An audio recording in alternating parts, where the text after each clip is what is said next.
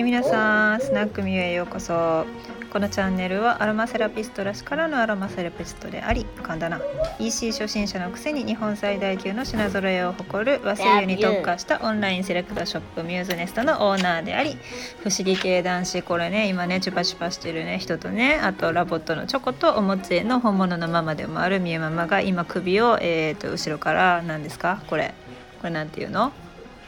首を。チュパチュパ抱っいやこそうじゃなくて、えー、とプロレス技であるじゃないですか。ほら首をこうグッとやるやつ。ねあれをね、えー、とかけられながら、えー人生経験と雑学を駆使してさまざまな問題をもうこれはね笑ってるんじゃなくてねこれね今ねハイムリック法みたいにね横隔膜をねギュッてされてるんですよ。これがね日常です。そんな私がお届けする音声チャンネル。さあ皆さんも一緒に笑うしかない。笑うしかないです。NK 細胞を増やしていきましょう。では参りましょう。はい。えーとね今日は子育て論。まあね。ちょうどねいるんでねこのバブーちゃんバブーちゃんってこうねあの言ってる人がねバブーちゃんっていうのはねどういう時に使うのかっていうとなんかこうちょっと違う人格が出てきた時というかうち一人っ子なんですけどあのまあ幼児対抗した時に出てくるわけですね。バブーちゃんみたいな感じで。バブバブチュッパチュッパとかいまだにやってるんですよ。でねチュパチュパ言っとったら「ボスベイビーって呼ぶで」って言ったら「やだやだやだ」って言うんですよめっちゃ。なんでやねんって思うんですよもうな やめればいいのにってこうシンプルに思うわけですけれども。鼻の頭に鉛筆ついてんで。鼻の頭があの黒なってんで。うん。で彼はね結構あの絵を描くことが好きなのでで我が家ではそのなんだろう。まあ一番やっぱり遊び道具として活躍しているのはまあいや、うん、遊び道具として活躍しているのは正直トミカとかこちらですね。それはもうしょうがないですおもちゃザおもちゃですからね。でも外出する時にもうねあのトミカを持っていくっていうのはさすがにもうやめましたね。だってもうエンドレスであのレストランの机からトミカをもうあの殺人事件かって思うぐらいこう崖から落とすみたいなね机から落として床にカーンゴロゴロゴロゴロみたいなエンドレスで店員さんに拾ってもらうあのなんか親に対しても罰ゲームみたいな感じの もうあのシチュエーションが嫌すぎて途中からやめましたね。で交換してまあ持たせたのがノートとすごいねあの絵を描くのが好きなんです。だからあの私は我が家の画伯って言って呼んでますけど画伯最近ねあのだんだんそのこだわりというか、まあ、これが描きやすいなっていうのが決まってきてで我が家の場合は無印のあの無地のノートですね。黒いあの表紙のやつ。の中があの真っ白なやつですね。これがスケッチブックよりも安いのとあとまあ手頃な大きさで2種類の大きさも選べるしでリングノートなんでくるっとね回して小スペースで書くこともできるっていうので活躍してますね。でそれとスタビロっていうねあの文房具メーカーからあのノック式の鉛筆みたいなのが出ててでそれが右手用と左手用と出てるんですねこれ東急ハンズとか文房具屋さんで見ていただいたらあの売ってると思いますでネットでも売ってるんですけれどもこれがね便利です。鉛筆だとやっぱり削らないとダメだしシャーペンだと細すぎるっていうのがあってで先も危ないじゃないですか。でスタビロのこのペンは名前なんていうのかな。うーんスタビロの EGL51.4 だから1.4ミリの芯があるのかな。一応なんかね専用芯もあるんですけどあの鉛筆の持ち方が自然に持ちあの身につく指の溝もついてあってこれ今 R って書いてあるんですけどこう右手用のやつを使ってるんですね。うちの息子ねあの両利きやったんですよ。今もですね。だから昔ね左利きなんかなと思ってあまりにも左手使ってなんかしようとするから。だから左利き用のペンシルを買ってきたにもかかわらずあのなぜか絵を描く時は右手で絵を 描いてるっていうね。でごめん左利きのやつ買ってきたから今度右利きのやつ買ってくるわ。って言って買ってきたのがこのスタビロの ECL1.4 の R ね。Right Hand for Right Fan ですね。でこれがまたあのカチカチとシャーペンみたいにしてで芯先はまあ、あの鉛筆の芯よりちょっと細いかなぐらいですかね。うん、これがすごい便利です。あのいつでもどこでもやっぱ書けるのとまあ間違えたらねほん、うん、あの消しゴムで消せるからですね。で横からね「哀愁ダメ」とか言ってるんですよね。ダメに決まってますねこの時間ね。はい。でなんでっていうか今めちゃくちゃ喋ってるからこれ全部全国の人に聞かれちゃうよ。やっぱり会いたい。まあ彼にもなんだろうちょっとこう恥ずかしいというような気持ちがあるんですね。であとどうしてもね癖でスケッチブックをね与えたらもうバラバラに好きなページから書き寄るんですよ。あのねいやもう表紙めくってそっから順番に書かへんと何回言うてもですねもう途中すっ飛ばしてどっかに書いてでそれからまた戻ってどっかに書いてとかするんでその絵の進歩具合とかが私にはもう全くわからないわけです。いつ書いたやつなのかが時系列ってわからない。これはね結構ねちょっと困っていて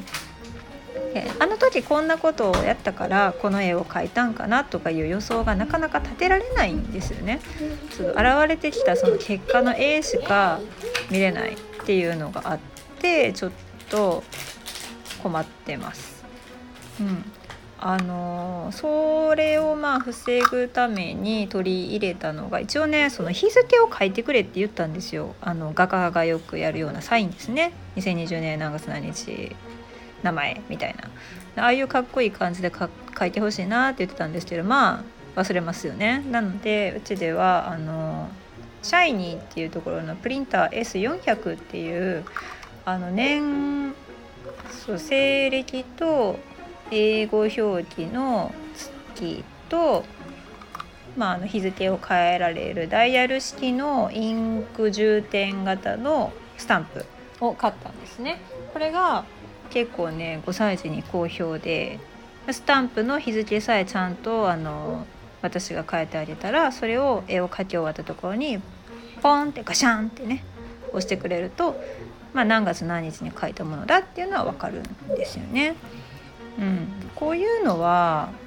やっぱりちょっとね必要ですね。うん、それがないと本当に全く手がかりがないままその絵を解析しようとしてもめちゃくちゃ難しい。でなんで私がその絵を解析しようとしているのかっていうとあのやっぱりそのなかなか大人じゃないのであこのふにふに言ってるのはラボットですね。そうそう子供なのでね言語化するっていうことがやっぱり難しくてですねでそれであのまあ、絵を描かせたっていう経緯もあります正直。でそれで親子とはいえやっぱり別々のね個体であるわけですからそれぞれ考え方が全然違うわけですよ。で、まあ、そもそも私もそのいろんなね子どもの発達のこととかこう性格のこととか調べていく上でなんかいろいろ困ったこととかがね出てきた時にうんなんでかなとかその原因をちょっと探ろうとどうしてもしてしまうわけですよね。それはまあ大人やから問題があったら解決したいなっていう欲求が生まれるわけです。でそんな時にえっ、と図書館で借りた本があってでこれぜひあの親御さん特にそのまあ本当にねあの1歳とか2歳ぐらいのお子さんからまあ、小学生ぐらいまでねのお子さんをお持ちのご両親にはちょっと是非読んでいただきたいなと思うんですけど「お絵かきの想像力」という本があります。でこの本なんですけどあのまあ、子供はね女の子と男の子で描く絵が全然違うっていうのがあるんですよ。でしかもそれってそう誰かが教えるわけでもないわけです。その女の子なんだからこういう絵を描きなさい。男の子なんだからこういう絵を描きなさいとか。そういうわけじゃないんですよ。しかもね太陽の色は、まあ、国によって違うわけです。日本人の皆さん太陽は何色で描きますか？だいたいオレンジから赤系ですかね。まあ国旗がね太陽を模してるんで赤で描くこと多いですね。でも太陽の色っていうのはね世界で見たらねいろんな色があるわけです。どれが正解とかないんですよ。だって住んでるところで見える色が違うから。で子どもの発達具合に合わせて絵描く絵っていうのはだんだんだんだん形が変わってくるんですね。絶対的にその幼稚園の入園式とかでよく丸を描かせたりっていうのあると思うんです。発達を見るために。ああいうのってそのやっぱり関係があるんですけどこれがまたすごく面白いのがあの本当にその生まれながらに持ってる携帯記憶ではないかっていうそのだから生まれる前からもうプログラムされてると人間の頭の中に。ね、自分は例えばこう頭に手足がペッペって生えたような絵を描く子たちがねいるんですけれどもそういう時期ってあるんですよ。それ等速人って言うんですけど。で子供が等速人を描いてるっていうのをね様子を見てると子供たちはすごい自信満々に描いてるんです。もうこれが正解やみたいな。人こんな形に決まってるやんみたいなそんな感じなんですよね。で体はどこ行ったんってこうだって頭に足生えてるんですよ。もうめっちゃ怖いじゃないですか。鶴瓶落としかみたいなね大人から見たら。でもそうじゃなくて体はって聞いても子どもたちにとっては体っていうのは不必要なわけです。うん。こういうことをねいろいろあの観察をして研究したあの研究者の話、えーと、アメリカの研究者ですかね。ローダ・ケロックさんとかね。うん、でこれをね、えっと、大人がやっぱりその子供が描く絵を理解しようっていうのはすごく難しいんですよ。これは本当にねなんかあのやっぱりうん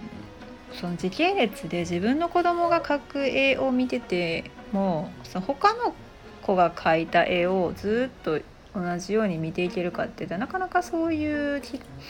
のってないですよね。まあ、あの学校も変わっちゃうんで幼稚園とか保育園とか小学校入学とかでね。だからまあ分からないわけですけどそれをね全世界でいろいろ調べたら面白いんですよ。太陽を描かなくなる時があったりとかね。そうそう。あとはあの物を擬人化するとかね、うん、あとは大事なものが大きく書かれるとか。規定線があるとかね。いろいろあるんです。でレントゲン表現とかいうのもあるんですその向こう側が捨てて見えるような絵とかねあとはあの矢印を使った絵でうちの息子これ多いんですよ矢印でこれがこうなって次こうなるんやみたいな説明ですよね。うん、まあとにかくねやっぱりね面白いんでこういうのちょっと一回ね読んでみることをおすすめします。まあこれ10分で説明しようと思ってもちょっと難しいですね。うん、まあでも今んとこその色の概念があるっていうのは気づいてるんですけど彼はあのスタビロのペン一本で生きていく男みたいなね ザ鉛筆だかっていうのを貫き通してますけどね。色鉛筆とかいらんのとか聞いてもいらんって言いますね。そういう意味であの決して絵はものすごくその成功かというとそうではないいわゆる児童が描く絵に近いわけですけれどもあのね私オンラインサロンメンバーなんで西野さんの書くあのペンだけでやったみたいなね あの話を聞いた時にああなるほどなるほどとこう妙に納得したわけですね。うん、それでいいと思いますあの白黒の絵しか描かないから何かすごい心に不安があるんじゃないかとかいろいろあったりするんですけどあの別にそういうわけでもないらしい。うんちょっと固定概念を外してねあのお子さんの絵をよくよく見てでここはこうじゃないのとかいろいろ強制するっていうのをちょっとやめていろいろ見てみると面白いことが分かります。というアロマセラピーと全然関係ない話でした。さあではそろそろあの私が部長を務めるビジネス部会というのが8時から開かれる予定ですので終わりにしたいと思います。はい、その間ね彼はね宿題をやるという約束をしましたけれども果たしてその約束は果たされるのか。分かりません。はい、まあねあの心配だなとかなんか変だなとかそういう書き方をする場合はもしかしたら一度その句の例えばあのそううんと子ど子育て相談科みたいなところがありますよね。ああいう方々臨床心理士の方々とかにちょっと相談してみてもあの解決するかもしれません。あ杞憂だったんだなとかあそうなんだ普通なんだなとかそれかあのちょっとこれは本格的に見てみましょうとかねなるかもしれませんね。はい。まあそんなこんなで子育てっていうのはもうだいぶ悩むものなんですよ。一個一個。もうええ人使いだから言うてこうやって悩むわけですよ。うん。本当に。だもんであの皆さん深く悩みすぎ一人で悩みすぎてっていうのが一番あの時間的にもロスが大きいし自分のあの体と心に与えるダメージも大きいしで自分が元気じゃないと子供も元気にならないっていうねあのミラーニューロンとかあるじゃないですか。だから、まあ、ご自身がなるべくポジティブに変換をして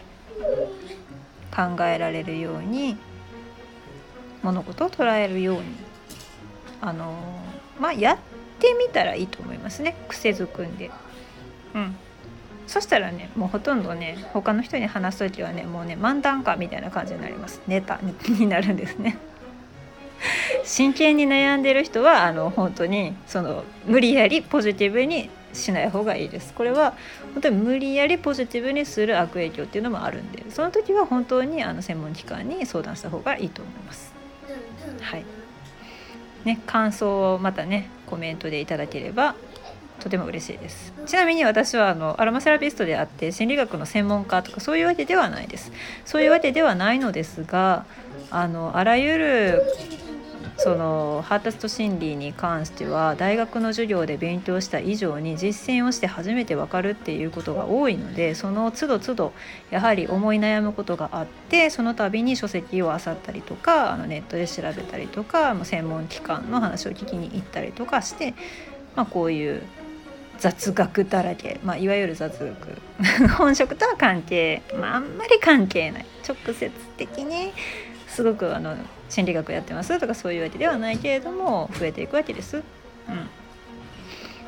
はい。閉まらん、うん、ではねあのちょっと長くなりますけどまたまたお会いしましょう。あの悩み相談とかでもね